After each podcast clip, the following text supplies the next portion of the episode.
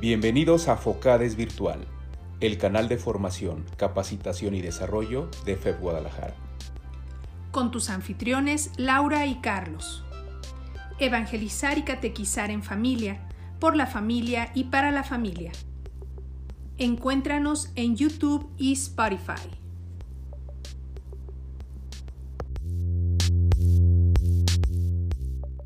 Agradecemos al esfuerzo de Focades GDL Virtual de FEB Guadalajara, formación, capacitación y desarrollo.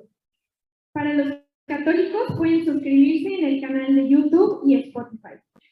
Agradecemos al sacerdote Juan Eduardo Vargas Flores, asesor de Focades Regional Guadalajara, a Casa Cornelio, que nos recibe el día de hoy, al sacerdote Eduardo Pajarito, encargado de la pastoral familiar de la Arquidiócesis de Guadalajara, y al Grupo Juventud y Vida Guadalajara por su valiosa colaboración en este evento como está. Tengo el honor de presentarles a nuestros invitados, comenzando por Samuel Ángel. Él es escritor, ensayista, columnista y analista político, abogado de la Universidad de la Gran Colombia, músico con énfasis en la administración cultural de la política Universidad Javeriana, egresado del Leadership Institute Washington, ganador del Premio Global de Liderazgo en Londres en el 2011 y del reconocimiento Amigos por la Libertad en Washington, por parte del Hispanic American Center for Economic Research, fundador del Movimiento Católico Solidaridad y del Instituto de Investigación Social Solidaridad. Bienvenido, Samuel.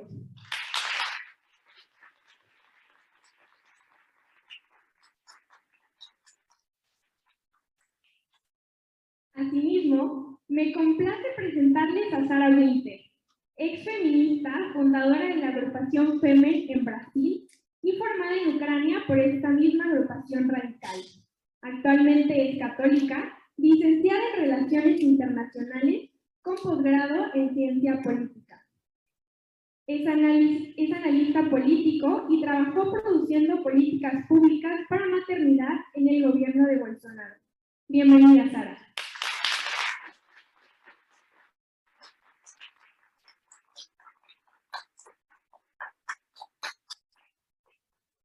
La conferencia se desarrollará en las siguientes etapas. Primero, los conferencistas desarrollarán su presentación en aproximadamente una hora. Al término de esta, se abrirá un espacio aproximadamente de 15 minutos por cada presentación para que el público formule sus preguntas a viva voz, las cuales les rogamos sean breves y concisas para dar oportunidad al mayor número de inquietudes posibles. El staff estará organizando esta etapa podrán identificarlos por su café. Dicho lo anterior, cedo la palabra a Sara Winter. Bienvenida, Sara. Adelante.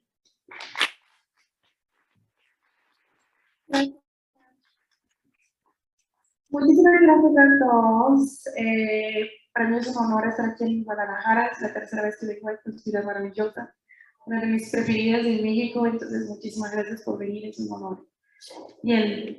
Uh, no, no podemos manejar dispositivos, entonces voy a, a, tener un poquito de, voy a tener que utilizar un poquito mi memoria. Vamos a testarla para ver si, se sale bien.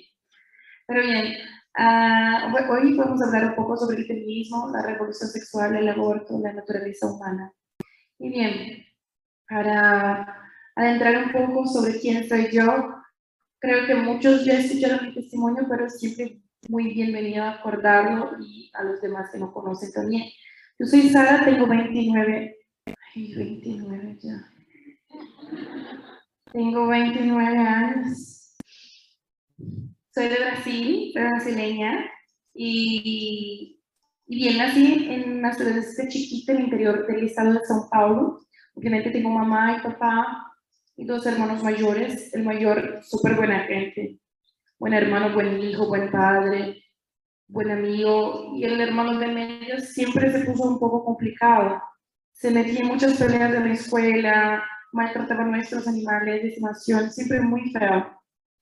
Y con 14 años empezó a usar marihuana, a los 16 ya estaba adicto en cocaína, y a los 20 años mi hermano de medio ya había se convertido en el jefe del narcotráfico inicial. se volvió una persona muy violenta, sádica, llegaba a mi casa bajo el efecto de las drogas, nos pegaba mucho mi mamá, mi papá, yo también, se rompía todo en el piso. Y yo crecí en este contexto de dolor, sufrimiento.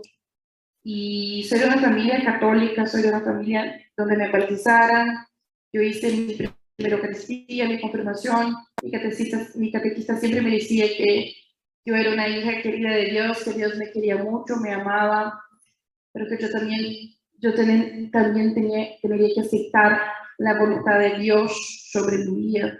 Y eso para mí era muy difícil porque yo no entendía si Dios me quería porque yo tenía que sufrir tanto con las cosas que mi hermano hacía. Vivimos muy, mucho tiempo reféns de la violencia de mi hermano bajo mi casa. Y un día ya no aguantaba más, entonces a los 16 decidí confrontarlo. Pero que de hecho no fue una buena idea una chica de 16 años confrontar a un jefe del narcotráfico. La única cosa que hizo mi hermano fue sacar una arma calibre 30 de, de sus shorts, poner en mi boca y decir que si me viera de nuevo en mi casa vestida, me mataría. Mis papás estaban muy impotentes delante de esta situación, no sabían qué hacer, que me mandaron a vivir con algunos parientes. Pero si alguien que ya vivió acompañante sabe que la primera semana todos se apoyan bien, te tratan muy bien, pero ya la segunda semana se empiezan a enojarse, ya la tercera semana nadie te quiere más cerca. En poco tiempo yo ya estaba viviendo en la calle, y a los 16 en la calle la única cosa que, que me restó fue recurrir a la prostitución. Entonces a los 16 yo tuve que cambiar mi cuerpo para comer por comida, por pan, por carne, sándwich, que cambiar, cambiar mi cuerpo por una pequeña cantidad de dinero para poder alquilar una habitación chiquita y no morir de frío en las calles heladas de San Paulo. Y así viví mi vida pero mucho tiempo, sin familia, sin padre, sin madre. Yo era mi propia familia, yo me convertí en mi propia mamá y mi propio papá. Hasta que se faltando una semana para mi cumpleaños del 18, yo sufrí una violación que me destruyó afuera y adentro. Y eso me, me ha hecho con que yo cuestionara mucho sobre la existencia de Dios, si Dios me odiaba, ¿por qué? Porque eso de repente estaba pasando justo conmigo. Fue así en este contexto de dolor, sufrimiento y trauma que yo conocí el movimiento feminista. Con esa propaganda maravillosa de empoderamiento, libertad, liberación, que me decía que yo debería luchar en contra de la violencia en contra de la mujer, luchar por todo, en contra de la explotación de mujeres, el trato de mujeres, la violencia doméstica, todas las cosas que yo había pasado en mi vida, en mi propia piel. Por eso yo me metí en el movimiento feminista con las mejoras de las intenciones, pensando que de hecho iría a cambiar la vida de alguien. Y bien, ahí me fui Incluso me invitaron para ir a Ucrania, donde recibí un entrenamiento de cómo subvertir el lenguaje, subvertir la prensa, los medios, los medios de educación, cómo, cómo hacer buenas protestas, cómo atraer más, cómo captar otras niñas, otras chicas para el movimiento. Y me volví a Brasil. Me volví a Brasil y me convertí en la feminista más famosa y tenía un poder mediático muy fuerte, estaba todos los días en la tele, programas de televisión y todo eso, todos los días de ahí estaba. Y con 22 años de repente, o sea, yo me iba a los, a los programas de televisión para difundir la idea de la legalización del aborto, yo me convertí en la principal, en el principal agente de difusión de la propaganda abortista en el país Ah, hace como 22 años me embarazé era yo. Me embaracé a los 22 y todos mis amigos me dijeron, ¿sabes por el amor de Dios? Hay que hacer un aborto. Necesitas tener más experiencia empírica para luchar por la legalización del procedimiento, el derecho de la legalización del procedimiento para todas las mujeres brasileñas. y me regalaron cuatro pastillas de misoprostol, que es la droga utilizada para hacer un aborto. Y yo hice un aborto, siguiendo exactamente las medidas sanitarias de la Organización Mundial de la Salud para abortos seguros, abortos seguros. Y no sé qué piensan las personas que están a favor del aborto, como yo pensaba, ignorancia, ideología, la gente que pelea por el derecho del aborto. No creo que saben cómo es hacer un aborto. Esta gente creo que piensan que es como coger una varita mágica y hacer en la barriga de la madre y se fue el bebé. Creo que la gente piensa que es así que se hace un aborto, porque lo detienen, lo detienen con tantas ganas. Nada de cuenta que, así como yo tuve que pasar, cada mujer que a tener que pasar por un aborto, pasará también por horas y horas y horas interminables de trabajo de parto. Eso que hace el aborto, una anticipación del parto. El bebito vas a tener que salir, vas a doler de la misma manera, contracciones de trabajo de parto. La diferencia es que el bebito va a salir muerto, o va a morir después, o va a salir en pedazos, o siquiera va a salir me dijeron que era una bolsita de células, un cuadro, de sangre, pero cuando miré el fondo del inodoro, no vi nada de eso, de mi hijo. Ya no había que hacer. Me dijeron tanto sobre el aborto, ser empoderamiento, que más empoderamiento me dio el aborto. Diez días después me desperté en el medio de la noche con una hemorragia tremenda, tremenda sabía que iba a morir, tenía fe, fiebre. Ya todas mis amigas feministas, 7, 8, 9, para que me ayudaran me dejaran ya. Nadie me ayudó. Me dejaron para morir. La única persona que me ayudó fue un hombre católico que me llevó hasta el hospital, donde yo estoy por seis días internada, recibí un montón de transfusiones de sangre dos noticias más. La primera tuviera que sacarme de mis trompas de falopio porque ya estaba podrida. La segunda, un documento firmado por la equipo médica de infertilidad. Nunca más yo podría tener otros hijos. Además de empoderamiento me dio el aborto. Seis meses de síndrome post-aborto. Yo durante seis meses escuchaba lloro de bebé donde no había bebé un bebé que gritaba, gritaba, gritaba, gritaba, gritaba sin parar en mi cabeza, en mi cuarto, en, las, eh, en la calle, en la farmacia, en el supermercado. Me convertí en una alcohólica, tenía pesadillas horribles, estrés postraumático, depresión, ansiedad, síndrome del pánico. Bebía, tomaba mucho para sentirme mejor empecé a autoflagelarme, cogía una lámina, metía en mis brazos, mi pecho, mis piernas, mi barriga. Yo soy llenísima de cicatrices en todo mi cuerpo que yo me hacía. Del rencor, de la culpa, del remordimiento. Yo pensaba en suicidio, hasta que de toda esta oscuridad Dios ha hecho la luz. Porque mismo con una, un documento firmado por el equipo médico de infertilidad seis meses después de tener un aborto, yo me embaracé Y hoy soy mamá de Héctor. Héctor tiene seis años, es mi mejor amiguito, la luz de mi vida y posiblemente una de las mayores razones por las cuales estoy aquí de hoy. Entonces ahora ustedes pueden conocerme un poquito mejor. Me alejé de todos esos movimientos y hoy me dedico a estudiar a la vida intelectual, a la formación académica y política de personas. Bien. Eh, en este breve testimonio de mi vida escuchemos mucho la palabra feminismo. Entonces, ¿qué es el feminismo? Hoy, ¿dónde buscamos eh, una palabra que no conocemos? ¿Dónde buscamos significado? antiguamente utilizábamos el, utilizábamos el diccionario, hoy utilizamos este aparatito aquí. Entonces nos metemos en el Google, digitamos, escribimos lo que estamos buscando.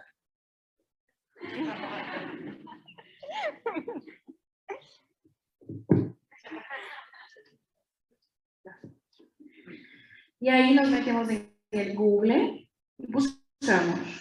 Si nos metemos en el Google. Ahora, la Real Academia Española nos hace dar el significado de que el feminismo es un movimiento político, perdón, que el, el feminismo es movimiento social que lucha por la igualdad entre hombres y mujeres. Y todas las búsquedas vamos a ver eso, la igualdad entre hombres y mujeres, la doctrina que lucha por la igualdad entre hombres y mujeres. Pero ahí los pregunto, ¿hombres y mujeres son iguales? ¿Hombres y mujeres deben ser iguales? Muy bien.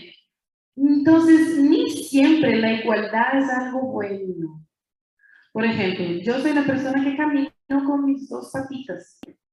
Entonces, yo puedo subir por la escalera entonces, el trato que este lugar, que la organización de, de me, regala, es de escalera. Pero si yo utilizara silla de ruedas, yo habría que recibir este trato o un trato diferente. Un trato diferente. Entonces, a las personas diferentes no se regala el mismo trato. A la gente diferente no se trata igual. Hombres y mujeres son diferentes, no reciben el mismo trato. Punto. Yo puedo tratar a un anciano como trato mi, mi, mi niño de seis años. Yo no puedo tratar a una persona enferma como, trato a una persona saludable. Yo no puedo tratar a un hombre como trato a una mujer. Y ahí está. No estamos hablando, obviamente, de derechos civiles. Estamos hablando de antropología, de comportamiento y naturaleza humana hombres y mujeres son diferentes. Y eso significa que está bueno ser diferente. Ser diferente es algo bueno. Ni siempre la lucha, la pelea por igualdad va a nos llevar hacia un camino bueno, pero una búsqueda fetichista, ah, totalmente insana, que pasa arriba de todo por la igualdad, totalmente desproporcional, eso sí puede nos llevar a un camino muy peligroso. Entonces, yo no quiero ser igual a los hombres, porque yo soy mujer. ¿Qué eso significa? Hombres y mujeres son diferentes. Miramos a, nuestra fisiología humana, vamos a percibir que mujeres y hombres desarrollan roles diferentes en la sociedad, porque son diferentes. Entonces, las mujeres, por ejemplo, no nacemos para trabajar la misma cantidad de horas o con el mismo esfuerzo que los hombres. Si hubiéramos sido hechas naturalmente para trabajar tanto cuanto los hombres o con tanto esfuerzo cuanto los hombres, naceríamos con la misma estructura ósea, pero no nacemos, somos más chiquitas. Naceríamos con la misma capacidad de regeneración muscular en nuestros músculos, pero no nacemos.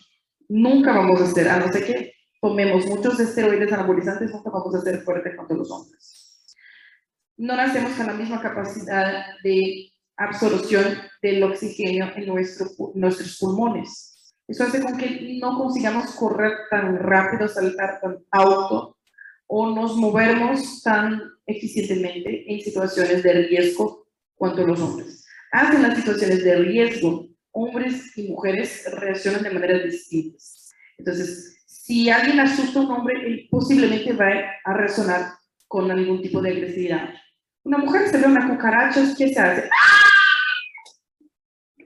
Entonces, hombres y mujeres son diferentes, hormonas diferentes, estructura ósea diferente, músculos, desarrollo muscular totalmente diferente, somos diferentes nos obligar a ser igual es un atento y contra nuestra naturaleza.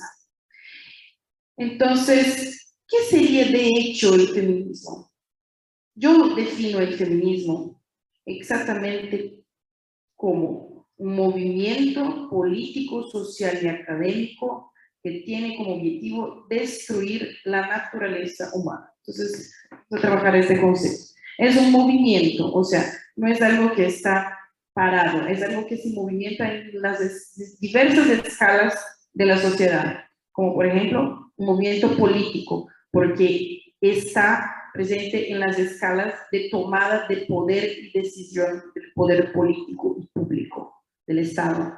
Es un movimiento político social, ¿por qué? Porque desarrolla efectos en la formación de la sociedad y académico, porque ya está metido en los medios de educación y comunicación. Entonces, es un movimiento social, político, social, académico que tiene como objetivo destruir la naturaleza femenina. ¿Qué es la naturaleza? Uh, Aristóteles de Santo Tomás de Aquino define la naturaleza como todo lo que siempre o casi siempre llega al mismo fin. Entonces, este, trabajamos este, ese concepto ahora. Por ejemplo, tengo una semilla de girasol. Planto las semillas de girasol, la voy a regar un poquito. ¿Qué van a hacer? Ay, Jesús, una araña.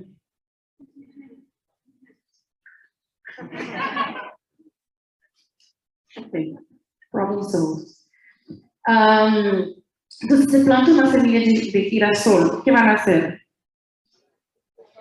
Girasol. No van a hacer guayábano, naranja, limón, herberas. ¿Por qué? Porque la naturaleza es todo que siempre, casi siempre llega al mismo fin. Planto una semilla de girasol, nace un girasol. No va, yo puedo decir, ah, pero no, no percibo eso como un girasol, percibo como un guayábano. El problema es tuyo, no, no importa es un girasol, te puedes percibir como quieras, pero tu percepción no cambia la realidad. Tu percepción de las cosas no cambia la naturaleza. ¿Sabe? En la parte de la, de, la definición de casi siempre, la naturaleza, todo lo que siempre o casi siempre llega al mismo fin. Puede venir un pajarito comer la semilla, pero eventualmente él va a la semilla y el ciclo empieza de nuevo. Trayendo un otro ejemplo más cercano de nuestra realidad, si una mujer en su periodo fértil está manteniendo relaciones sexuales con alguien, ella va a se quedar embarazada, porque la naturaleza es lo que siempre llega al mismo fin. Si una mujer está teniendo relaciones sexuales en su periodo fértil, y ella va a embarazarse. Y el casi siempre el bebito puede morir por un aborto natural. Entonces, esa es la naturaleza. Y tenemos hombres y mujeres, naturalezas distintas. Todos los seres humanos nacen con virtudes y vicios, adicciones, hombres y mujeres. Y son virtudes y vicios distintos entre hombres y mujeres. Mujeres ya se nace intrínsecamente con su naturaleza, con sus hormonios, con su fisiología, con la antropología regalada por Dios. Las virtudes de las mujeres, la fe, la maternidad, la feminidad, la, el cuidado, la educación, el auxilio, la cura, los vicios femeninos, femeninos la vanidad demasiada, los chimes, escándalo por cualquier cosa, las virtudes masculinas, proveer, proteger, trabajar, cuidar, autoridad en el hogar. Autoridad no es algo malo, del griego, del griego autoritas, que significa conducir a alguien a un camino adelante. Para eso sirve la autoridad, conducir a alguien adelante. Los vicios masculinos, agresividad, disposición mayor para suicidio, peleas, alcohol, drogadicción, son vicios masculinos. Todos nosotros nacemos con virtudes y vicios. Cabe a nosotros, obviamente, nos echar de los vicios y desarrollar nuestras virtudes. Lo que hace el feminismo es precisamente destruir las virtudes eh, femeninas y poner en su lugar los vicios masculinos. Es eso que hace el feminismo con la mujer. Bien. Entonces, esa es la definición de feminismo. Un movimiento que tiene como objetivo destruir la naturaleza de la mujer. Bien. Además de eso, eh, cuando hablamos sobre el movimiento feminista, muchas veces las personas toman percepciones extremadamente equivocadas. ¿Y de dónde se sale todo eso? Entonces, yo les puedo comentar en los años de 1700. ¿Alguien ya escuchó hablar sobre el Marqués de Sade? Levanta la mano. Marqués de Sade, ¿quién escuchó? El Marqués de Sade nace François de Sade en París en los 1700. Una familia riquísima y desde muy chiquito se ponía muy cruel muy cruel.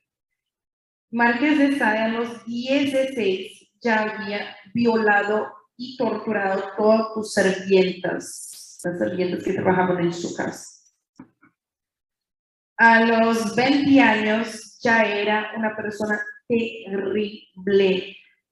Lo metieron en la cárcel varias veces, pero como era de una familia muy rica, ahí los, lo quitaban siempre. Y Sade, de ahí se sale el neologismo sadismo, que es el hecho de sentir placer al observar o provocar el dolor en algo o alguien. Es gustar de ver o hacer a alguien sufrir, una persona sádica. Entonces, las prácticas sexuales del Marqués de Sade consistían justo en violación, tortura, con todo tipo de, con fuego, con látigo, con tijeras. Era un psicópata, un, un asesino, un violador, era de la peor especie. Los propios policías de, Francia, de París imploraban a los dueños de los bordeles que no dejaran a sus prostitutas salir con. Entonces, ese era el contexto.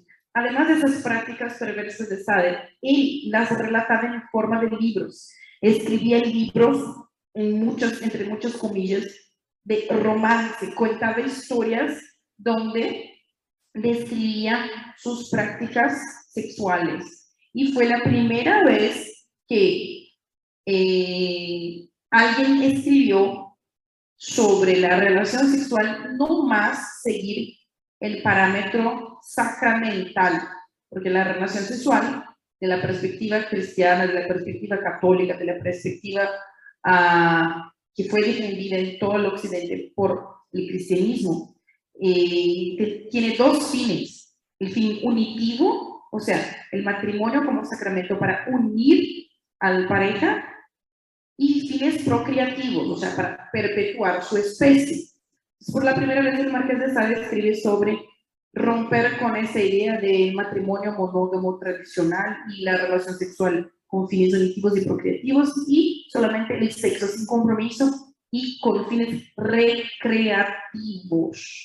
Es eso, no más unión y, y, procreación, pero es no recreación. O sea, solamente por las sensaciones placenteras sin ningún compromiso con la verdad, con la belleza y, y con el sacramento. Entonces, además, en los años ya de 1900, se viene William Reich, que estudiando toda la obra del Marqués de Sade, eh, desarrolla el concepto de, de revolución sexual. Y la revolución sexual, eh, de hecho, William Reich escribe un libro. Eh, este libro se llama precisamente la revolución sexual para la reestructuración socialista de los humanos. Es utilizar una revolución sexual para convertir a los humanos en socialistas. Reich también tenía una teoría de que nunca, jamás nadie puede reprimir sus deseos sexuales, no importa cuáles sean. Puede ser cualquier tipo de perversión ilícita, monstruosa, pero no se puede reprimir el deseo sexual, porque esta represión, de acuerdo con él, generaría ah, condiciones para desarrollar enfermedades muy graves desde la depresión hasta el cáncer. Obviamente eso no es verdad, no se aplica.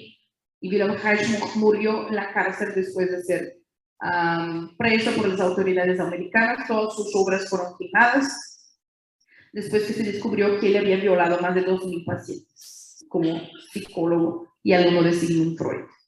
Pero este libro se llama precisamente La Revolución Sexual para la Reestructuración Socialista de los Humanos. Y ahí los explico. Eh, en 1948, Karl Marx y Friedrich Engels entonces empiezan a publicar el Manifiesto Comunista. Y con él, con este libro, se viene la teoría de división de clases. Todos los movimientos sociales de izquierda eh, siguen esta teoría de división de clases, donde, donde el mundo estaría dividido en la clase oprimida y la clase opresora. En este, en este contexto de 1848, el ápice era la revolución industrial. Entonces, obviamente, la, la, la sociedad estaba dividida entre la clase oprimida, que eran los pobres obreros proletariado, trabajadores, la clase opresora que serían los burgueses, ricos, dueños de los medios de producción. Supuestamente estos estarían explotando la fuerza de trabajo del, del proletariado. Por lo tanto, el proletariado para dejar de ser explotado y entonces para ser verdaderamente libre habría que insurgir en contra los dueños de medios de producción a través de una dictadura del proletariado, insurgir violentamente, asesinarlos, tomar los medios de producción, tomar el poder, lograr colectivamente y por, y, por supuesto, instaurar el régimen socialista y posteriormente el régimen comunista. Todos los movimientos sociales de izquierda siguen la misma teoría de división de clases. Sería el movimiento feminista, entonces las mujeres son las oprimidas, los opresores serían los, el movimiento gay serían los homosexuales, los oprimidos, los opresores serían los, eh, serían entonces los latinos, negros, indígenas, pueblos tradicionales, los oprimidos, los opresores, los... Entonces, esa es la lógica, dividir la sociedad en dos partes que constantemente se chocan. Entonces, hablando específicamente del movimiento feminista, la mujer sería entonces la, eh, la clase oprimida, el hombre sería el opresor, y el hombre estaría explotando ¿Qué en la mujer? No su fuerza de trabajo, como los burgueses explotaron del proletariado. El hombre estaría entonces explotando el cuerpo de la mujer. Y la mujer entonces como objeto explotado habría que surgir en contra de esta, esta uh, explotación del cuerpo a través de una revolución, que no sería de la proletaria, del proletariado, pero sería la revolución sexual, una revolución del cuerpo para ser dueña de su propio cuerpo, mi cuerpo, mis reglas, de nuevo, y no permitir que el hombre explotara su cuerpo a través del cristianismo, siendo una sumisa madre y, y, esposa. Entonces, la idea sería que la mujer, entonces, tomara de una manera violenta el poder del hombre e instaurar un mundo más seguro para ser mujer. Entonces, por eso todos los movimientos de izquierda tienen este eh, esa división de clases. Y después en 1950, 1949, Simone de Beauvoir, una de las grandes mamás de las feministas, escribe un libro llamado El segundo sexo y hay una frase que me llamó mucho la atención, que es que nada nos defina, que nada nos sujete, que nuestra substancia sea nuestra propia libertad, no, que nada nos limite, que nada nos, ay, que estoy sin los dispositivos, ¿verdad? Que nada nos defina, que nada nos limite, que nada nos sujete. Que seamos, que la libertad sea nuestra propia sustancia. Ahora sí. Entonces, ¿qué nos está diciendo Simón de Beauvoir? Que nosotros, para sermos libres, no tenemos que nos definir como nada, no tenemos que imponer límites de nada, que no debemos bajar la cabeza para cualquier autoridad y que nuestra vida, que nuestra substancia, o sea, la cosa que somos hechos, hay que ser la libertad. ¿Por qué es la libertad? Aristóteles y Santo Tomás definen la libertad como la capacidad del individuo de saber elegir las cosas buenas. O sea, es saber elegir el bien.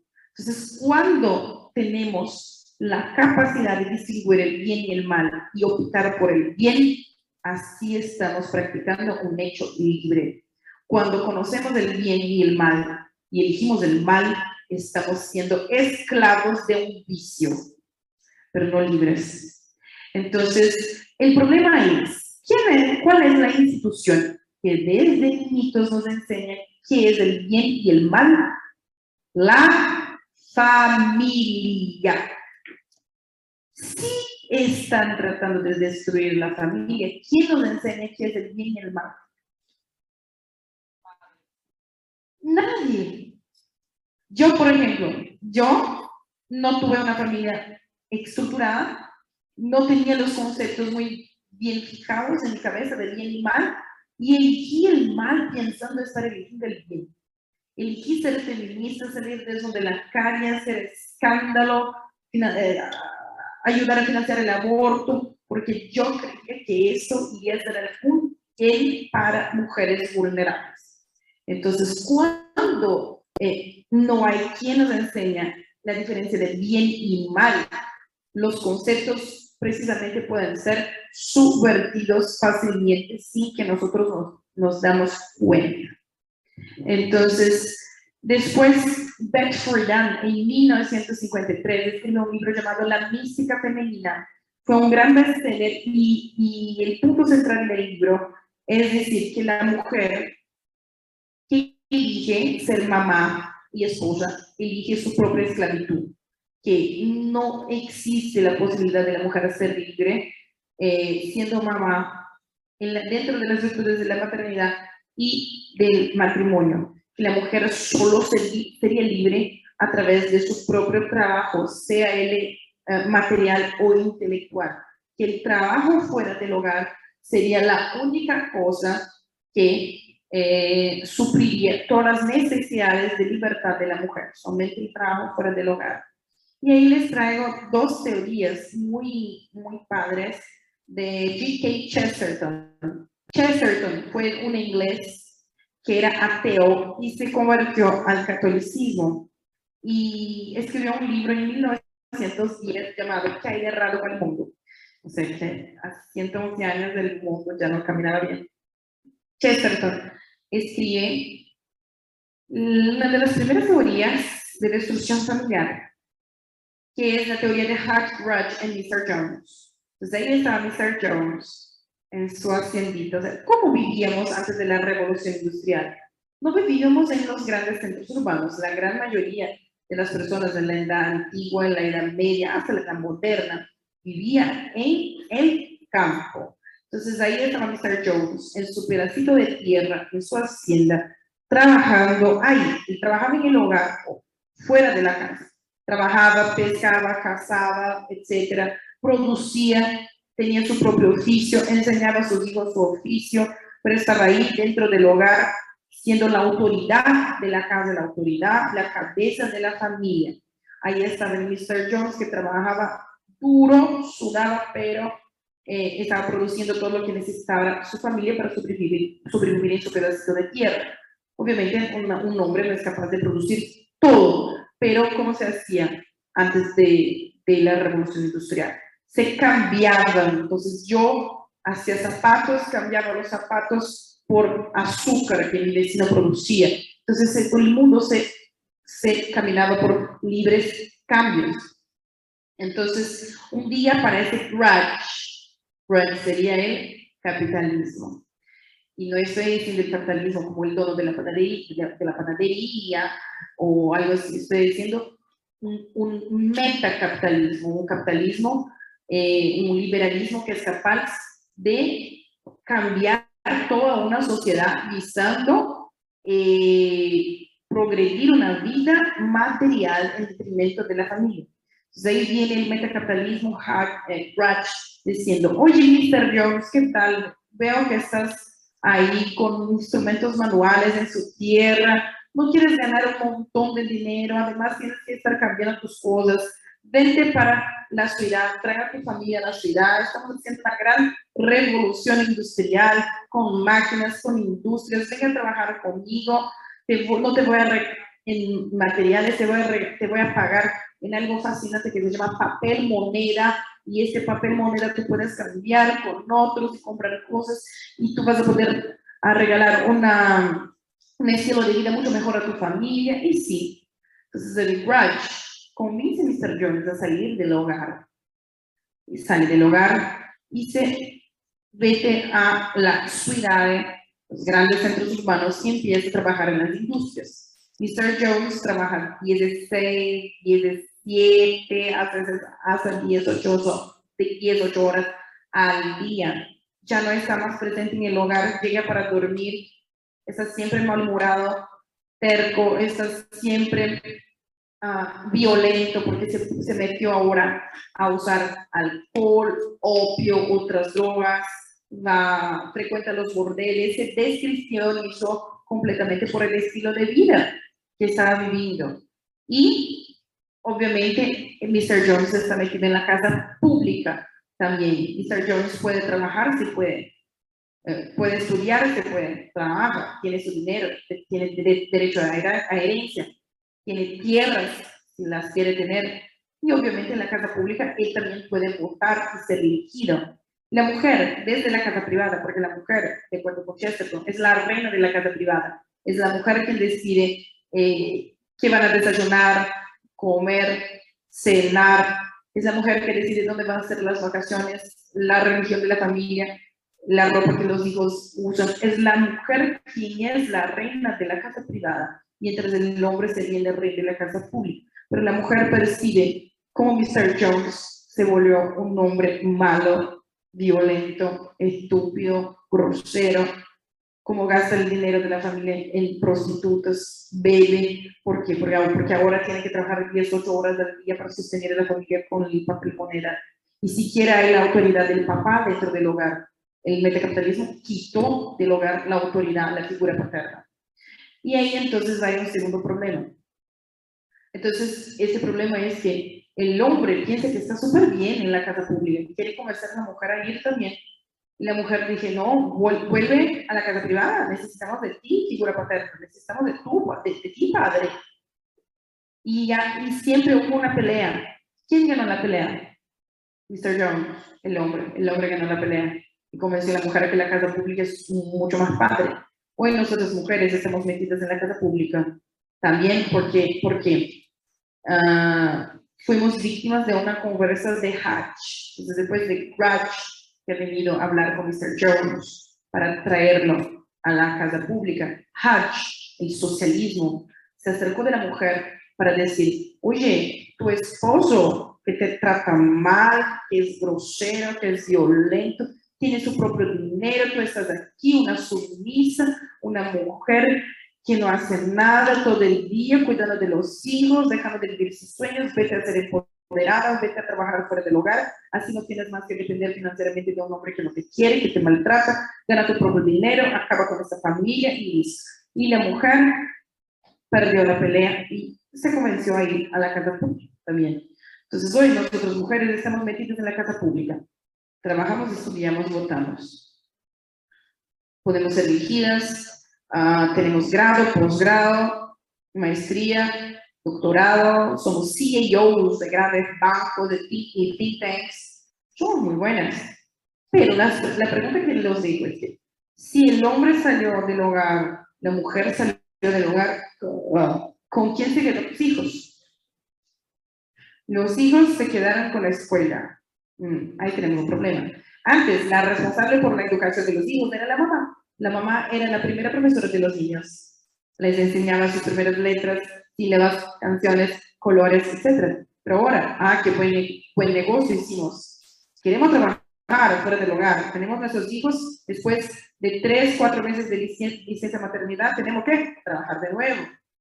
Y ahí tenemos que trabajar y con el sueldo que ganamos pagamos otra mujer para criar a nuestros hijos. Inteligentísimo, mujeres. Estamos, somos súper inteligentes. Qué buen negocio hicimos, ¿no? Entonces, yo no estoy diciendo que trabajar es malo o que la escuela está mal. Yo estoy diciendo que la escuela, por ejemplo, es un instrumento del Estado. Si tuviéramos un Estado virtuoso, con políticas virtuosas, con políticos virtuosos, vamos a tener una escuela con profesores y una educación virtuosa.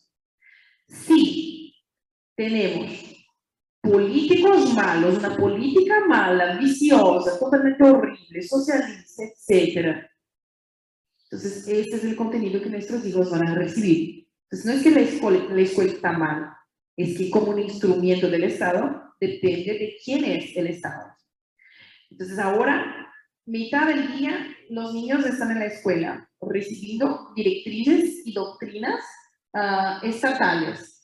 Y la otra parte, nuestros hijos tampoco lo pertenecen a nosotros, pertenecen a esto también. Al Netflix, al TikTok, al YouTube, etc. Al Free Fire y todas estas, todas estas porquerías. Entonces, están de risa, ¿no? Entonces, ya perdemos nuestros hijos. ¿Por qué? Porque estamos trabajando. Porque la mujer fue hecha para trabajar la misma cantidad de tiempo y esfuerzo que los hombres. No. Miren mis manitas. Miren mis manitas. Miren ese cuerpillo maravilloso, unos 10, 12 kilos más gordito que el normal. Ríense, por favor, por misericordia. Gracias. Yo no fui hecha para trabajar tanto cuanto los hombres. Hay un montón de pesquisas neurológicas diciendo que mm, hombres se interesan por trabajar con cosas, mujeres se interesan por trabajar con personas. Mis manos no fueron hechas para trabajar pesado, mis manos, mis manos fueron hechas para cuidar, curar, educar y trabajar con detalles, artesanías, detalles, etc. Para eso sirvo. ¿Quieren un ejemplo? En Brasil, hace unos cuatro años, o menos, eh, hubo un concurso público para, para ser funcionario público en una, en una empresa estatal de construcción civil. Y ahí habían candidatos hombres y mujeres y poquísimas, poquísimos lugares para conseguir el trabajo. Hubo un test académico, todos salieron bien, y después un segundo test que era físico. Y obviamente por el, principio de isonomía, el principio de igualdad, que es la constitución brasileña, hay que practicar el mismo test para todos, hombres y mujeres, igual. El segundo test era cargar un saco de cemento por 6 metros. ¿Qué se pasó con los hombres? Caminaron tranquilitos y fueron. ¿Qué se pasó con las mujeres? Casi murieron, se desmayaron cuando llegaban. ¿Qué se pasó? Los hombres consiguieron los empleos y las mujeres no. Y después las mujeres demandaron al Estado diciendo que no era justo. Oh, porque no es, no es justo, no es tan justo. ¿Por qué? Porque mujeres son diferentes de hombres. Y tienen, cada, cada individuo tiene sus particularidades, sus especificidades que deben ser respetadas de acuerdo con la naturaleza y la dignidad de la persona humana. Entonces, lo que podemos ver es que la teoría de Chesterton, que fue escrita en 1910, se concretó. Hoy nosotros mujeres estamos sí metidas en el mercado de trabajo y muchas personas van a decir, ay, responsable por, por la mujer trabajar, votar, estudiar. No, mentira. Mentira. ¿Pero cómo mentira? Mentira. Guay, mentira. Ay, perdón, guay es en portugués. Pero es mentira. Yo les cuento.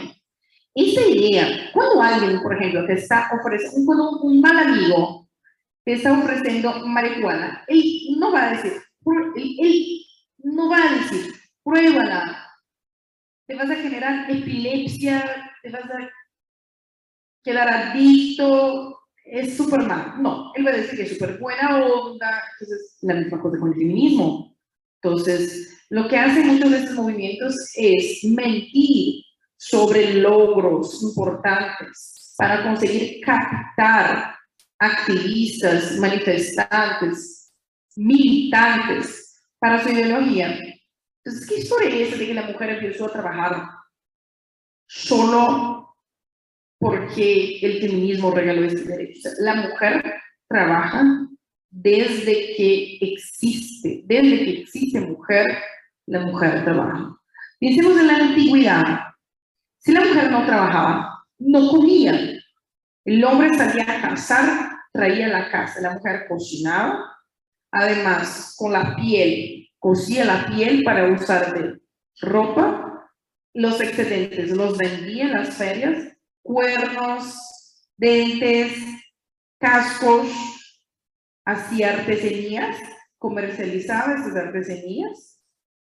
Las plantaciones, del hombre hacía el más pesado, preparaba la tierra, la mujer plantaba, colía y coletaba. ¿Y dónde podemos ver eso? Cuando estamos estudiando sobre historia, no escuchen videos de YouTube ni feministas diciendo tonterías.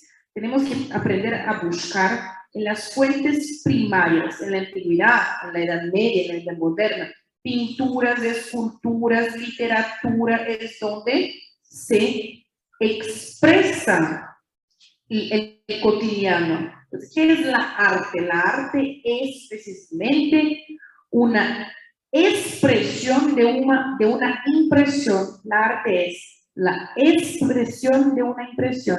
Tienes una impresión sobre alguna cosa y quieres expresar en alguna cosa. Eso es la arte. Entonces, es a través del arte muchas veces que estudiamos la historia y la historia a través de diseños rupestres, de cuadros, de gravuras, de diseños, de la moda, de la música, de la literatura, nos muestra que la mujer siempre trabajó. La mujer siempre trabajó. Incluso los empleos femeninos empezaron a se quedar mejor a partir de la difusión del cristianismo. Porque, por ejemplo, la edad, en la edad antigua, durante la era pagana, en Roma y la Grecia antigua, el único empleo que era reconocido por el Estado griego el de prostituta, para las mujeres, prostituta. Entonces, con la difusión del cristianismo, la mujer empieza a ser mucho más respetada. Les invito a conocer un libro llamado Mujeres Audaciosas de la Edad Media, de León. Este libro, uh, a ver, unos 60 historias de mujeres en la Edad Media que eran cerveceras, trabajaban en hostelerías, herreras, mujeres que trabajaban con importación y exportación marítima, asesinas del alquiler. O sea, trabajaban, la mujer siempre trabajó, con moda, con zapatos, con todo, con cuidando de hijos de otras mujeres Imagina que la edad antigua y la edad media, para hacer un desayuno, no, no había heladera, refrigerador. Entonces, para comer un pan con mantequilla, la mujer tenía que sobar el pan y bater la mantequilla todo el día para su familia y para comercializar. la idea de que el feminismo regaló la mujer el derecho, el derecho de trabajar es algo que cualquier historiador mismo los de izquierdas sabe que es mentira, es que los de izquierda nunca van a decir. Entonces, además del trabajo, nunca fue en la historia de, la humanidad un derecho, pero siempre un deber. O sea, los nobles, los reyes, reinas, duques, duquesas, condes, condesas, príncipes, princesas, ellos trabajan. No, los esclavos trabajan. Sí, entonces, trabajar es algo que la posmodernidad es algo bueno porque podemos trabajar. Tenemos máquinas, tecnología, tenemos una calidad de vida mucho mayor. Entonces, ahora trabajar es algo bueno. Pero durante la historia de la humanidad nunca fue considerado bueno. Y la mujer estudiar. La, la historia de la educación también es algo muy nuevo. O sea, casi nadie durante la historia de la civilización estudiaban. Estudiaban la nobleza. Reyes, reinas, príncipes, princesas, condes, condesas, duques, duquesas y las personas dedicadas a la vida monástica. Monjitas y sacerdotes. Entonces, ¿quién proporcionaba educación a las personas de vocación religiosa? Obviamente es, era la Santa Iglesia Católica. Y fue la Santa Iglesia Católica quien desarrolló todo, todo, todos los métodos pedagógicos que tenemos el día de hoy y que ha hecho todo lo, todo que hoy conocemos como métodos y procedimientos desde el jardín hasta la universidad. La universidad fue un invento de la Iglesia Católica. Entonces, técnicas pedagógicas, jesuitas, gracias. Entonces, ¿qué deuda tengo con las feministas? las feministas no pelearon por el derecho de la mujer estudiar, porque las mujeres ya estudiaban. ¿Cuáles mujeres? Las ricas y las monjas. Las otras mujeres no, eran campesinas y no tenían tiempo para estudiar porque trabajaban. Y los hombres, los hombres que estudiaban eran los reyes, príncipes, duques, condes, o los monjes, los sacerdotes. Los otros no, campesinos no estudiaban. Entonces, la historia de la educación es muy reciente y no tiene nada que ver con las feministas, pero sino con la dignidad que la iglesia nos regaló. El sufragio. Gente, el voto es un tema que yo podría fácilmente tomar dos horas de tu tiempo para explicar. Como no tengo ese tiempo, creo que tengo, ya no tengo. Pero como tengo más cinco minutos, entonces les puedo decir, el voto, la historia del voto es fascinante. ¿Sabes qué? Eh, hay otro libro de Chesterton que se llama La superstición del divorcio, hablando sobre el divorcio y el sufragio. ¿Sabían que desde 1850 hasta 1920, la gran mayoría de las mujeres alrededor del mundo no quería votar, no querían mismo, porque el voto siempre fue algo totalmente conectado con la guerra. Entonces, imagina que la historia de la democracia también es algo muy nuevo, la democracia tiene 200, 200 años. Antes de eso, regímenes monárquicos y totalitarios. Imagina que en una monarquía, principalmente las absolutistas, cuando un rey, un monarca, quisiera conquistar un nuevo territorio, él obligaba a sus soldados a ir a la guerra. Muchas veces los soldados iban, ni siquiera podían decidir si querían ir o no. Entonces, imagina que se ocurrió, ah, los griegos tenían esa cosa llamada democracia, podemos tentar. Entonces imagina que un día el hombre descubre que puede elegir otra persona para liderar y que esa persona puede tener sus intereses más cercanas de, de sus intereses. Entonces, para conseguir el derecho al voto, a la democracia, los hombres tuvieron que morir si murió millones de personas, muchos hombres tuvieron que dar sus vidas para instaurar un régimen democrático. ¿Cuántas mujeres murieron? No se murió mujer. Los hombres pelearon por el derecho del voto. Las mujeres fueron regaladas con el derecho del voto. Ninguna mujer murió para tener el voto. No te van a contar, por ejemplo, las feministas, que en 1848, en la primera conferencia de los derechos de la mujer para el voto, que fue realizada en Seneca Falls, en Estados Unidos, las sufragistas, tres precisamente, Lucrecia Mott, Elizabeth Stanton y uh, Lucrecia Mott, Elizabeth Stanton y ay, escapó una hora, que fea, en la frente de todos, no hagan meme, por favor. Bien, ya en 20 segundos ya me acuerdo el nombre de él. Entonces, estas señoras decidieron hacer una conferencia, así como esta, para eh, los derechos de las mujeres. Y ni nadie quería alquilar un espacio así como este para ellos, nadie quería meterse con ellos. Que las primeras feministas, debo decir, no tenían nada de bueno, no existe un feminismo malo, bueno, no existe feminismo radical, Basta de decir, pero Winter fue una feminista radical. Yo nunca dije eso. ¿Por qué la gente dice eso de mí? Sarah Winter fue una feminista radical. ¿Cuándo nosotros decimos que Sarah Winter fue una feminista radical? Estamos diciendo que hay un feminismo radical y un feminismo bueno, lo que no es verdad. El feminismo es destruir la naturaleza de la mujer. ¿Cómo eso puede ser bueno? No hay niveles de feminismo, no hay niveles de pedofilia, no hay niveles de ideología de género, no hay niveles del aborto. Ay, se aborta solo el piecito. No, se mata por completo el bebé. Entonces no hay feminismo radical. El feminismo, punto, es malo por sí solo. Entonces, eh, imagina que eso es algo muy importante para aclarar.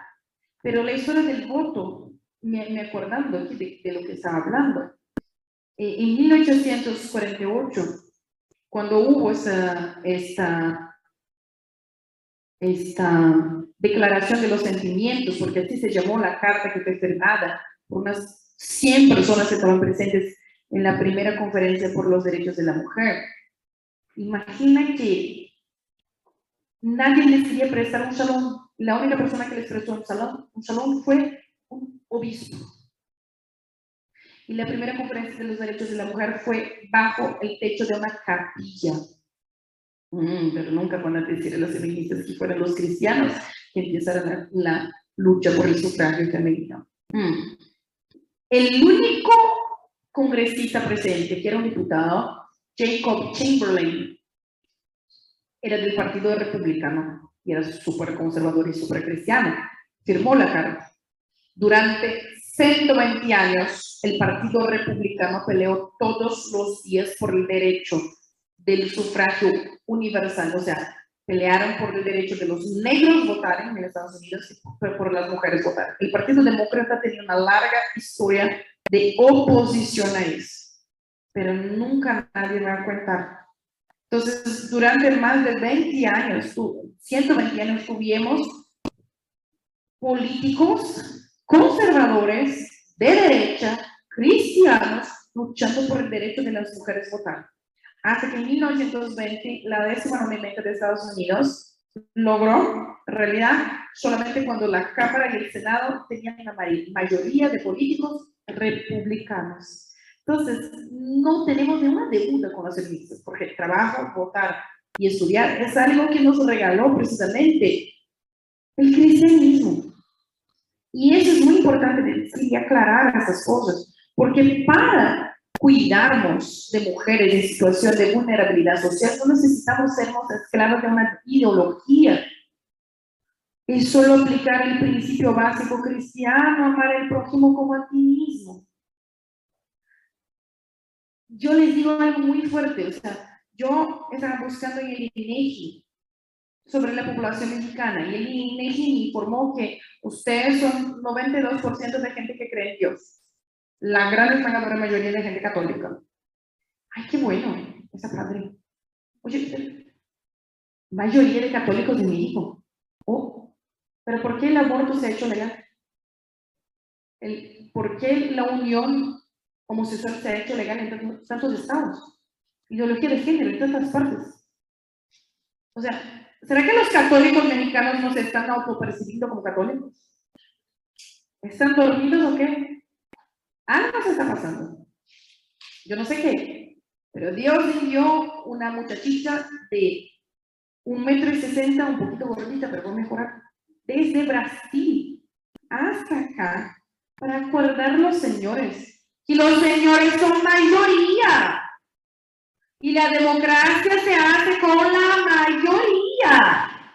Y si ustedes no están satisfechos con las cosas que están pasando, hay que hacer un movimiento. Y un movimiento duele. Para pasar de aquí para acá, no hay que estar en la inercia. Hay que hacer una situación, ¿qué es una situación? Situación es algo que cambia. Entonces, hay que acordar que como mayoría, los cristianos, ustedes, señores, no son ciudadanos de segunda clase. Entonces, basta de accionar como si fueran. Porque es con la mayoría que se hace la democracia.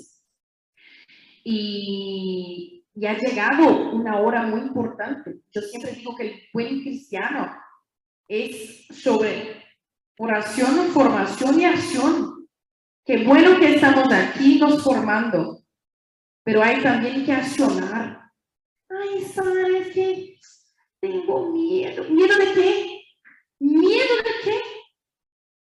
No hay razón para tener miedo.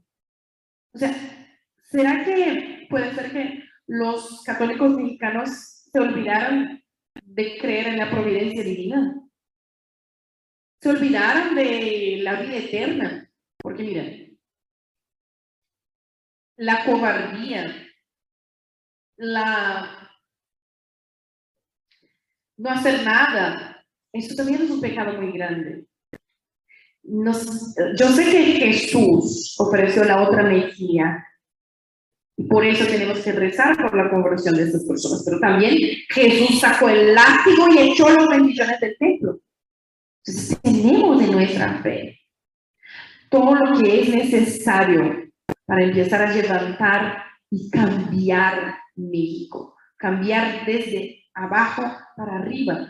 Nos cambiemos primero, cambiemos después nuestra familia, nuestra escuela, nuestras amigas y amigos, nuestra parroquia, después nuestro municipio, hasta que se llegue a México. Pero hay que empezar.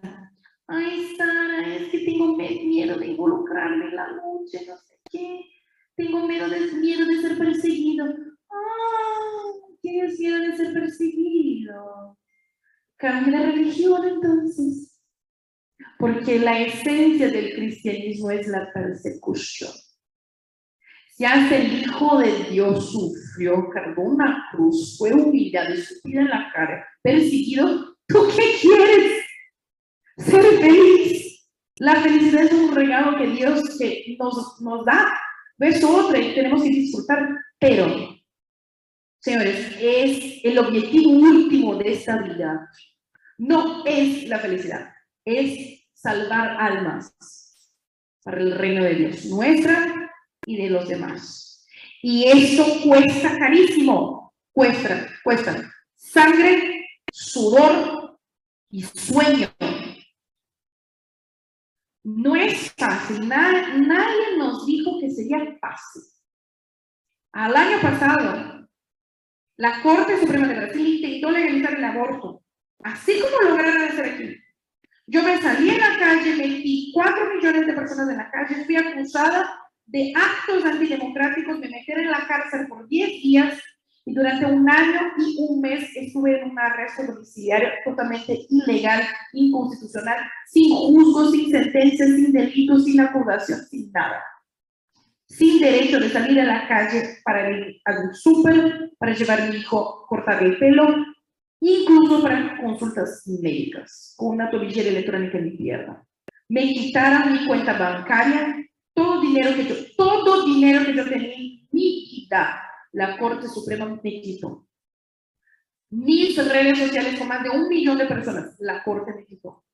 La Corte metió en la cárcel más de 20 conservadores. Imagina, imagine que Agustín Laje, Chinda Bertolina, Amparo Medina, Miklos López, Sara Winter, Samuel Ángel, Pamela Fraustro, que somos todos mexicanos y que un día la Corte decide poner a todos nosotros en la cárcel. Eso es lo que se está pasando en Brasil. Y lo siento, México está a menos de cinco años de convertir en Brasil. Entonces hay que tomar una actitud. Estamos en una guerra, señores. Yo confío en vosotros. Estamos en una guerra que no es más bélica, no es con tiros, es una guerra espiritual, es una guerra política, es una guerra ideológica, es hasta una guerra biológica. Hay que reaccionar. A los tibios, Dios nos muy bien. Señores, yo tengo mucha envidia de todos ustedes. Yo soy enamorada por la cristiada, entonces no hagan vergüenza. Ustedes son hijos y nietos de los cristeros y ha llegado la hora de ser una nueva cristiana en México. Por eso, no tengan miedo. Levántense, nariz arriba, pecho para frente y no tengan miedo, porque aquí, esta vida que tenemos es la única oportunidad de construir nuestra casita en el cielo, ladrillo por ladrillo. ¿Cuántos ladrillos tú pusiste en tu casita en el cielo en esta última semana? Está la tirada, ¿no? Hay que volver a construirlo. Esa es la única oportunidad. Pero para eso no podemos ser tibios. Hay que accionar con prudencia, pero también con coraje. Porque la coraje sin prudencia es estupidez. Y la prudencia sin coraje es cobardía.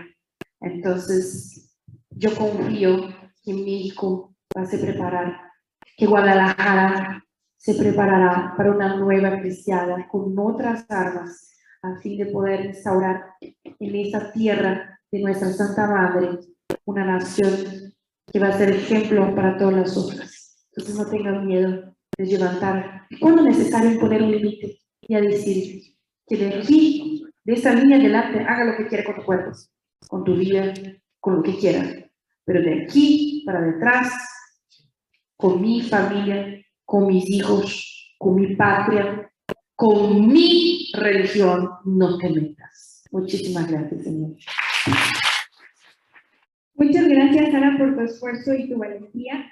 Les recordamos que tenemos 15 minutos para preguntas.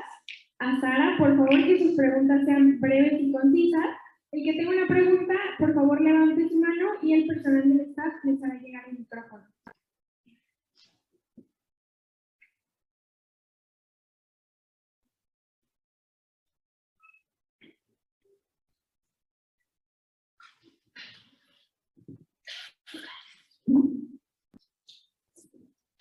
Hola Sara, buenas tardes. Oye, ¿qué similitudes proyectas en el futuro parecidas a Brasil? O sea, ¿a qué te referiste con que ves a México en cinco años como Brasil el día de hoy? Aquí, no solo aquí, como en toda Latinoamérica, hay un modus operandi que es igual, que es cuando no se puede aprobar algo a través del poder eh, legislativo, se lo hacen a través del poder judicial. Entonces, claramente hay una dictadura judicial que se empezó en toda Latinoamérica, en Argentina, en Brasil, en Colombia, en Chile, en México. Entonces, aquí, o sea, yo no me acuerdo de haber una, una votación para decidir sobre la legalización del aborto. Un día, de repente, un señor decidió coger una pluma y listo. Entonces, ¿y qué los mexicanos deciden? Una marcha yo estaba, que estaba bonita, pero ¿y, y qué? ¿Entienden? O sea, hay que organizarse de manera mejor, eh, a largo plazo.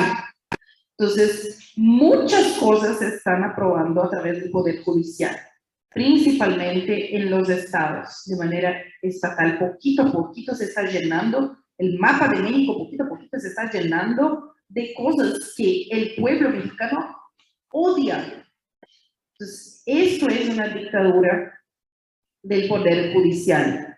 Hay muchas personas que ya empiezan a ser perseguidas, bloqueadas en las redes sociales aquí en México y incluso con, eh, suben el caso de tres personas que trabajan específicamente con la cuestión de ideología del género y que ya, ya fueran amenazadas por el sistema judicial de, de, de ser medidas a la cárcel. Eh, una psicóloga, dos psicólogas de Ciudad de México y una otra periodista. Entonces, eh, esto está quedando cada vez más común y yo les digo, si no hay una reacción fuerte, un basta de una de la población mexicana, se va a volver como Brasil. Gracias, Ana. Si alguien más tiene una pregunta, por favor levante su mano.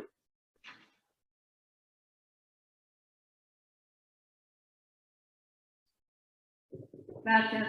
Eh, mi pregunta, Sara, ¿qué le dirías a una mujer feminista que, para que deje de, serlo? Porque una cosa, como dices, es ser femenina y otra es ser feminista. ¿Qué le puedo decir yo a una mujer feminista?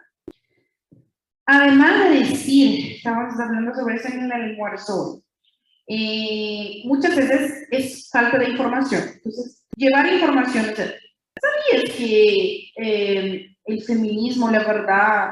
¿Sabías que, por ejemplo, Catherine McKinnon, que es una gran exponente del movimiento feminista, dice que todos los hombres son violadores? ¿Sabía que Valerie Solanas, otra gran exponente feminista, escribió que la masculinidad es equiparada a una disfunción, una discapacidad? ¿Sabía que Andrea Dworkin escribe que todos los hombres, incluso los niños, serán un día explotador de otras mujeres.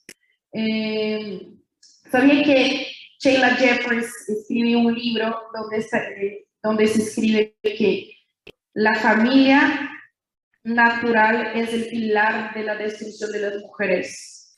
La destrucción de las familias es un proceso vietnamita revolucionario. Yo ya tengo memorizado de lo que digo. Entonces, llevar, primero, llevar información, Ay, pero no, tiene que ver con igualdad. No. Yo, yo, Sara, yo leí más de 60 libros feministas en portugués, inglés, español y francés. Yo nunca vi ninguna parte, ninguna feminista escribir sobre ayudar a mujeres. Pero muchas otras cosas de pedofilia. Kate Millett, un libro Eso me olvidé, me olvidé de decir en la. Kate Millett en 1969 escribe un libro llamado La política sexual para enseñar a las mujeres a hacer una revolución sexual. La página 1, el primer parágrafo, escrito entre comillas. Para la mujer ser verdaderamente libre hay que iniciar una revolución sexual. Para eso, ante todo, hay que perder todas las inhibiciones y tabúes sexuales, principalmente aquellos que más amenazan el matrimonio monógamo. Dos puntos. O sea, para la mujer ser verdaderamente libre hay que empezar a practicar la homosexualidad, la infidelidad, o sea, traicionar sus novios y maridos, las relaciones sexuales prematrimoniales y también durante la adolescencia. Shulamit Firestone escribió un libro llamado La dialéctica de los sexos, de 1973, donde escribe que las instituciones que separan hombres y mujeres, niños de adultos, han que ser destruidas. Así los niños podrán gozar de sus derechos sexuales y las personas y será tolerada todo tipo de sexo. Entonces no soy yo quien estoy diciendo estas monstruosidades, son las feministas que escribieron.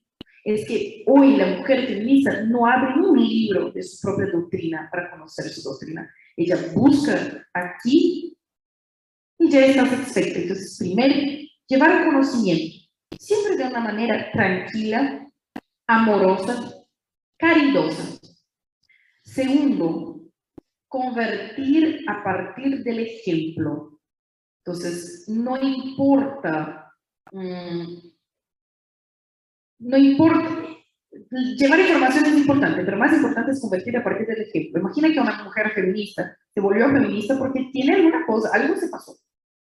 No se vuelve feminista sin ninguna razón. Algún dolor, algún sufrimiento, alguna frustración, mismo que mínimamente. Entonces, cuando tú se muestras bonita, femenina, feliz, cuidada, la mujer feminista va a mirar y, ay, quería ser como ella, como ella. Quería ser tan satisfecha, tan feliz cuanto ella. Y es mostrar que tú eres satisfecha y feliz porque tú, tú aceptas tu naturaleza. Entonces, convertir a partir del ejemplo, esto es infalible. Muchas gracias. Continuaremos con las preguntas. Eh, Sara. Gracias. Eh, Sara, tú hablaste de la acción como un elemento importante. A mí me gusta mucho ver que aquí hay muchos jóvenes. Tú impactas mucho en la juventud y me encantaría que, les hagas saber la importancia okay, de que se involucren en la vida política, porque como bien dices, es ahora a través de, del poder judicial, y es así, a través de los poderes, a través del gobierno, que estos grupos, que son minoría, pero hacen mucho ruido, adquieren la fuerza gracias al Estado. ¿Qué tienen que hacer los jóvenes? Sara, ¿tú das algún curso además? También quisiera saber. Sí, de hecho, uh, nosotros del Instituto de Investigación Social vamos a empezar el próximo año. No tengo certeza, después Samuel puede comentar mejor si en enero o febrero vamos a iniciar una gira, tanto en Colombia o México, sobre militancia cristiana.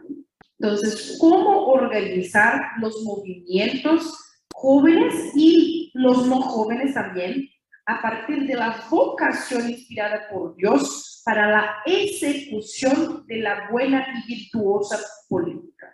Entonces, es hacer una militancia cristiana. Eh, vamos a empezar el próximo año presencialmente, creo que también en línea también. Después, él, Samuel es el, el, es el jefe, el patriarca. Entonces, ahí pueden después consultar con él. Entonces, eh, pero ¿cómo se puede cambiar? A partir de la vocación, por eso, oración, formación y acción. Primero, hay que rezar a Dios para que te inspire, para que pueda mostrar cuál es tu vocación. Porque dentro de una militancia, uh, tú puedes tener una vocación sacerdotal, una vocación de matrimonio, donde te vas a meter un montón de hijos del mundo, poblar el mundo, Puede ser una vocación de vida intelectual, donde tú vas a estudiar las estrategias de implementación de poder a corto, largo, medio plazo. Puede tener una vocación para los medios de educación, para los medios de, eh, de educación o medios de información. puedes tener una vocación para la política partidaria, puedes tener, entonces, rezar para saber cuál es tu vocación. Después de descubierto tu vocación, formarte el mejor que pueda. Después de formado, empezar a accionar. Una militancia es un organismo compuesto de personas vocacionadas que, que trabajan juntas para lograr conquistar, un, conquistar el poder y hacer el mantenimiento del poder. Hay la gente que desea algo, que ordena, la gente que financia, la gente que estudia esa implementación, técnicas de estrategias de implementación de, de conquista a, a largo, medio y corto plazo, hay la gente que implementa eso, hay la gente que fiscaliza eso. Esa es una, una militancia. Entonces, a los jóvenes, o sea, además de meterse en la política, hay que meterse donde Dios los regale su vocación. Para los vocacionados de la política, estudiar mucho, dedicarse primero a la vida intelectual, que es un paso que todos ignoran solemnemente. Entonces, ¿qué es la política? Estudiar. Hay dos cosas que yo como profesora de política siempre pido a mis alumnos, antes de querer, de, de, de, intentar conquistar el mundo, primero aprende a hablar tu propio idioma. No sé si notaron mi manera de explicar las cosas es con definiciones, porque para mí es más fácil. ¿Qué es la política? La política es la arte de conducir el ciudadano al bien común. Entonces, cuando hablamos nuestro propio idioma, estamos es posible reescribir la historia, escribir una nueva historia. La segunda cosa es estudiar, estudiar nuestra propia historia. ¿Quién somos? ¿De dónde vinimos? La historia de nuestra familia, la historia de nuestro barrio, la historia de nuestro municipio, de nuestra independencia, de nuestro país. Primera cosa, estudiar el idioma, hablar bien, no hable como yo, terrible, hablar bien y saber la propia historia. Primero, después tengo una lista de bibliografía. Platón, Aristóteles, los griegos, después los griegos suficientes. Entonces, estudiar, estudiar, estudiar mucho. Después, despacito, pedir a Dios mucha astucia, porque el mundo de la política es pesado y triste. Entonces hay que tener vocación. Muchas gracias. Daremos espacio a una última pregunta. Levanten su mano, por favor. A dos últimas preguntas. Mm, Sara, yo tengo una pregunta. Curso sexto grado y tengo una maestra que creo yo que es feminista, porque últimamente hemos hablado del tema de los estereotipos y se ve como molesta cuando representan a la mujer anunciando productos de limpieza así y dice que es como que está mal que pues anuncien eso las mujeres. No que esté todo mal, sino porque que, lo, que ellas pueden hacer lo, lo, mismo que hombres y que los hombres sí pueden anunciar cosas de cigarros, cosas más, más eh, yo entiendo eso porque, eh, perdón, este, a lo que me refiero es que no sé por qué mi maestra está tan enojada. Comprendo que puede estar molesta, pero a la vez siento que, que no debería estarlo porque la, debería más bien analizar la situación porque es lo más común que la mujer se encargue de la casa, que utilice este tipo de productos. Claro que hay diferentes casos en el que hombre, el hombre es el que se encarga de la casa y la mujer la que trabaja, pero como es lo más común, este, así lo representan. Pero se le ve como molesto, como si fuera un problema. ¿Qué me recomendarías tú para hacerla cambiar de opinión o qué reflexiones? Bien, eh, yo recomendaría que tú seas la diferencia en la vida de esta maestra. Porque, vean, si ella está enojada por una cuestión de producto de limpieza, o sea, eres porca entonces. Dice porca de sucia. Eso puede ser sucia, sea, no es posible. Sí, ella está.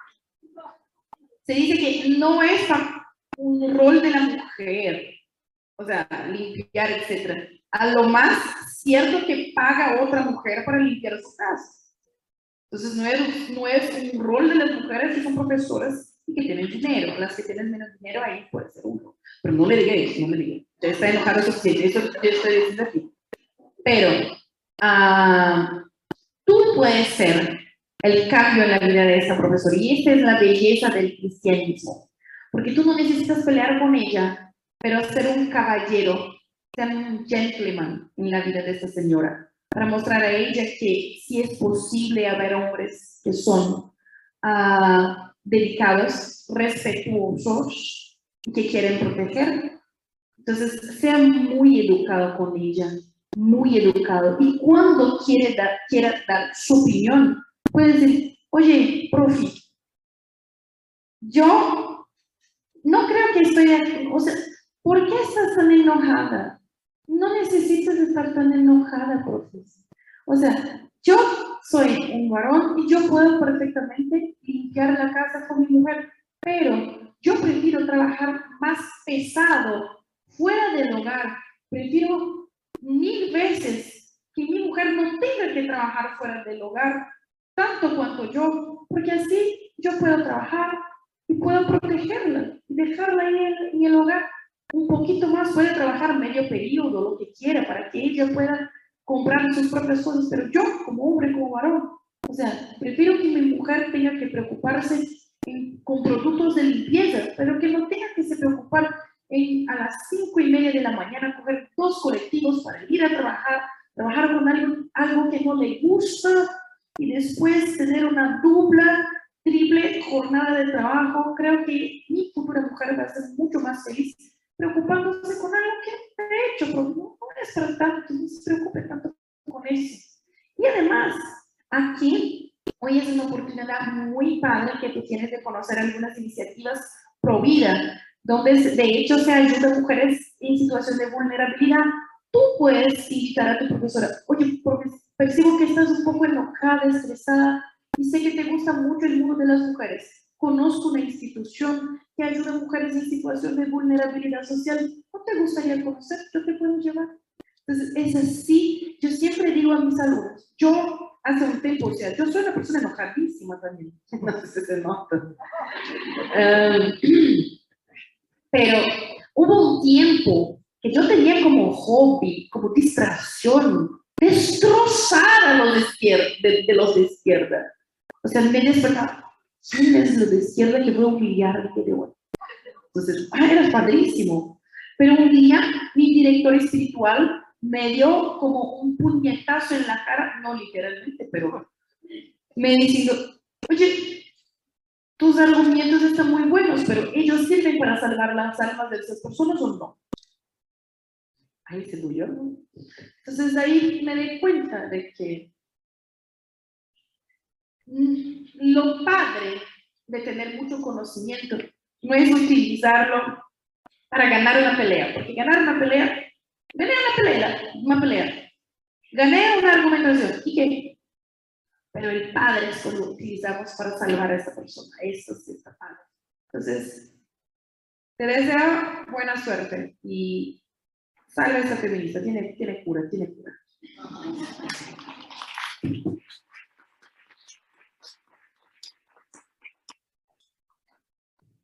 Muchas gracias. Tenemos solamente cinco minutos para tres preguntas breves, por favor. Es que la culpa es mía, la verdad, no es de las personas. Bueno, es una pregunta algo rápida y igual es personal, puede ser omitida. En cuestión al síndrome post-aborto, las feministas están totalmente negándolo, están rechazándolo. Este, los artículos médicos no lo quieren completar, obviamente, por la política que, que se trae de, pues, de antemano. Eh, ¿Cómo lo, de cierta manera, cómo lo superaste? Y segunda, este, ¿qué fue lo que realmente te, ayudó? O sea, ¿cuál fue la herramienta fundamental, la base que te hizo superarlo en caso de que se pueda superar? por favor. Con relación a las investigaciones médicas, yo recomiendo siempre que se busque quién financia a esas investigaciones. Y ahí obviamente vamos a ver la respuesta de las, de las investigaciones que dicen que no existe la síndrome post-aborto. O sea, eh, y hay obviamente un montón de evidencias científicas que, que sí, o sea, es casi la misma cosa que un PTSD, una, una síndrome eh, de, de postraumático. Entonces, eh, yo la viví en mi piel y fue difícil superar, me tardó años, pero luego, después de seis meses, yo me embaracé de nuevo. Entonces, el embarazo de Héctor, mi hijo se llama Héctor, el embarazo de Héctor fue algo que me ayudó mucho.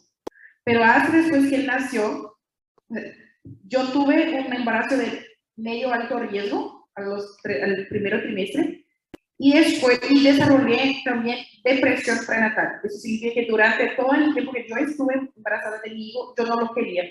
O sea, no lo amaba, pero no, no me enojaba con él, solo no sentía nada.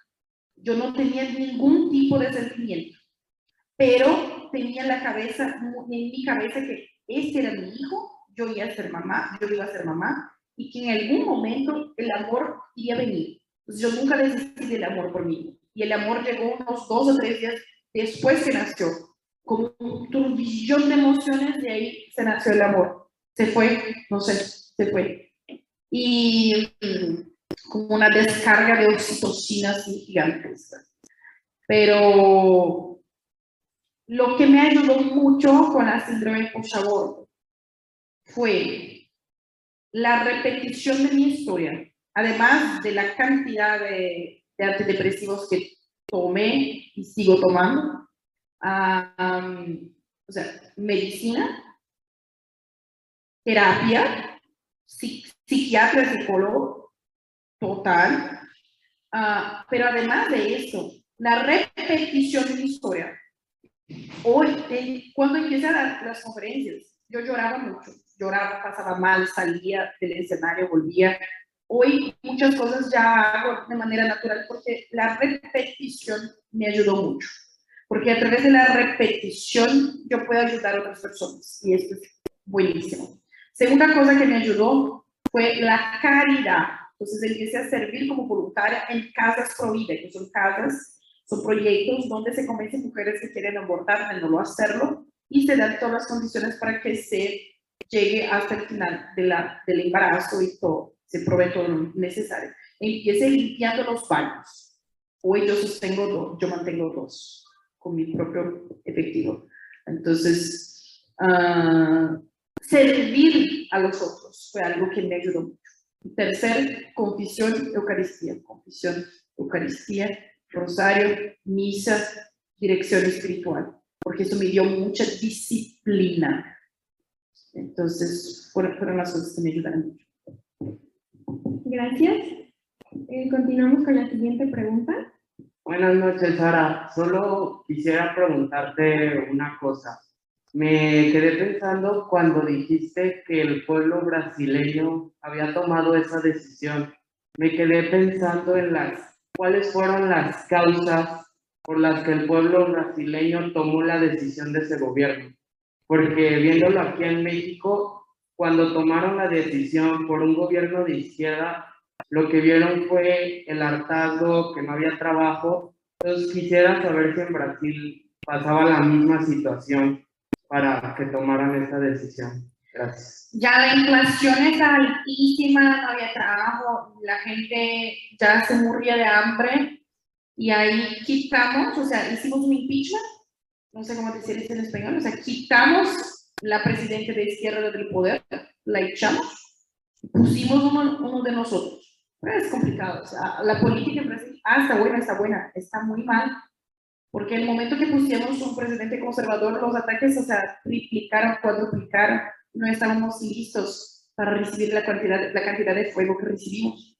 Entonces, eh, mi consejo es empezar por las cosas sencillas. El error que tuvimos en Brasil fue meter un presidente conservador y no había diputados conservadores, y no había trabajadores conservadores, y no había un clero conservador, sacerdotes conservadores, no había nada.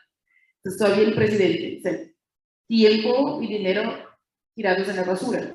Y ahí, obviamente, la oposición loca nos empezó a perseguir. Entonces hay que empezar por las cosas sencillas. Te doy un ejemplo. Cuando Bolsonaro, cuando Bolsonaro asumió el poder, tenía a su disposición 32 mil cargos para nombrar cualquier persona que quisiera para cualquier cargo. Pero no teníamos 32 mil conservadores expertos para trabajar con políticas y desarrollo de políticas públicas. ¿Por qué? Porque estos conservadores habían que ser formados 10 años antes de se tomar el poder y no pensamos. Entonces no, no había quien poner en el poder, no había con quién llenar estos cargos. Entonces Bolsonaro dejó, dejó los comunistas que ahí estaban, los dejó porque no había gente para llenar. Entonces hay que empezar de las primeras cosas, es la orden natural de todo. Entonces, es eso. Gracias, nos abrieron un espacio para dos preguntas más. Adelante, por favor. Buenas noches, Sara. Tengo una pregunta para ti. Eh, ¿Tú qué sentiste al ver a tu hijo abortado, al verlo muerto? Porque yo he tratado de, tengo amigos que dicen entre comillas que quieren abortar, pero yo he tratado de sacudirlos porque sería ya atentar una vida humana que todavía no abre los ojos a la vida, no tiene pecados, no tiene nada. Sí me gustaría saber para tratarlos de sacudir con otra información de más profesional. Yo no, ah, o sea, eh, es una pregunta un poco difícil de contestar por el tema personal, pero yo no creo que sea la mejor manera de cambiar, o sea, te pueden decir, yo fui a una conferencia de una señora que ha hecho un aborto y ella me contó que sintió culpa, remordimiento, arrepentimiento de eso. Pero mi consejo para ti, si quiere cambiar la opinión de alguien que está a favor del aborto, la persona que está a favor del aborto generalmente no, no estás, no, no tiene en cuenta la ciencia. Piensa que la tiene, pero no tiene. Entonces, no, no lleva en consideración nada sobre embriología humana, embriología clínica. No entiende que es una vida, que es un embrión, que es una mórula, que, que hay etapas del desarrollo del humano y que deben ser respetadas. No entienden absolutamente nada sobre obstetricia y embriología clínica en general. Entonces, decir que es una vida, que es una vida, que es una vida, pérdida de tiempo. Pero son personas que consideran una mujer grande como una vida. Entonces puede decir, ¿sabías que el aborto ocasiona más de 40 consecuencias físicas y psicológicas al, al cuerpo, la mente la salud mental de la mujer? ¿Cómo estás a favor del aborto? Si la Sociedad de Psiquiatría del Reino Unido en 2019 publicó una investigación considerando que a las mujeres que hacen un aborto tienen 25% más chances de desarrollar depresión, ansiedad y hasta 30% más chances de suicidarse. ¿Es esto lo que quiere regalar a las mujeres? ¿Cómo puede estar en favor del aborto cuando hay tantas investigaciones científicas nos probando que el aborto puede ocasionar a la mujer hemorragias, histerectomía total, que es pérdida del útero, perforaciones intrauterinas de la vejiga, del peritoneo, puede ocasionar afecciones gravísimas. Eh, hay más de 56 pesquisas en los últimos 60 años que conecta el aborto con cáncer de mama. Hay una ahora de 2014 de la Universidad de Xinjiang, es gracioso este nombre, pero es chino, ¿qué puedo hacer? Xinjiang. Muy probable que no se pronuncie así, pero tampoco tengo obligaciones de hablarla chino. Entonces, que considera que hasta a las mujeres que hacen un aborto tiene hasta 40, 480% más chances de desarrollar cáncer de mama. ¿Para qué someter a una mujer a esto? ¿Entienden? Yo creo que estos argumentos de salud de la mujer, ya que supuestamente el aborto sería sobre salud de la mujer, entonces, ¿para qué poner a la mujer en riesgo? Ten- Tenga el hijo de manera natural, regala la adopción, así no te quedas enferma. ¿Entiendes? Está, no te vas a morir, no te vas a desarrollar depresión, ni cáncer de mama, ni ansiedad, ni suicidio, ni alcoholismo, ni drogadicción, ni nada. Vas a estar bien. Yo creo que por ahí es un argumento un poco mejor. Muchas gracias. Pasamos a la última pregunta. Buenas noches. Este, mi pregunta es, ¿qué opinas sobre la homosexualidad por qué crees que se está normalizando tanto, especialmente en adolescentes? Bien, yo no soy experta en términos de homosexualidad, pero mi la verdad no, no- yo no manejo opiniones, yo manejo convicciones. Y ustedes también nunca más digan como, ay, mi opinión. No, no, no, no. empieza a errar. Hay que tener la convicción, porque una opinión se presume que se puede ah, cambiar, pero si tú, estás, si tú estás hablando de la realidad concreta de las cosas, eso no se cambia, porque la verdad no se cambia, la, la verdad y la naturaleza son incambiables. ¿Incambiables se dice? Ok. Entonces, mi convicción es que obviamente la homosexualidad es antinatural. ¿Por qué? Porque la naturaleza tiene cuatro principios. Crecer, nacer, crecer, reproducir morir. Entonces, la homosexualidad atenta en contra del principio que es de la toda naturaleza se reproduce. Todos los seres vivos se reproducen, hasta bacterias, hongos. Entonces, si nosotros que somos los, los expertos, ¿cómo podemos decidir no, no perpetuar la especie? Eso es al- algo, algo intrínseco de la naturaleza. Para mí la homosexualidad es algo antinatural. Ahora, con relación a los homosexuales, los respeto como individuos. Si quieren, no necesitan de cualquier ayuda para dejar esa condición. Estoy a disposición. Si no quieren que vivan bien, no tengo nada que ver con eso. Desde que no impongan sus hábitos antinaturales a la mayoría que no es homosexual. Entonces, ellos han que entender que la democracia es hecha por la voluntad de la mayoría. Entonces, políticas públicas para homosexuales, ¿para qué?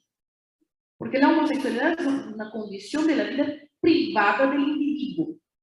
Si yo decido, hay niños aquí, no puedo. Si yo decido, eso también no puedo. Me falta vocabulario en español. Si yo decido entregar mi aparato reproductivo a otro individuo del mismo sexo ¿qué tiene que ver con eso? La escuela, el Estado, los medios, es algo que hago entre cuatro paredes. ¿Entienden? Entonces, yo respeto, yo respeto a los homosexuales que tienen la capacidad de mantener sus preferencias sexuales como ellas y todas de nosotros deben ser privadas. Entonces, no es cierto, está muy mal convertir en algo público algo que es de, de- de nuestra privacidad. Peor es hacer política pública con algo tan particular. Eso estoy extremadamente en contra. Y eso decía Kate Millett en este libro, La política sexual de 1969. Ella escribe una frase cortita que es, el personal es político. Todas las cosas de la vida personal ahora deberían se, volver en el campo político. Escribió en 69. Entonces, es lo que se está pasando el día de hoy. Entonces, básicamente es mi opinión. Muchas gracias, Sara. Gracias.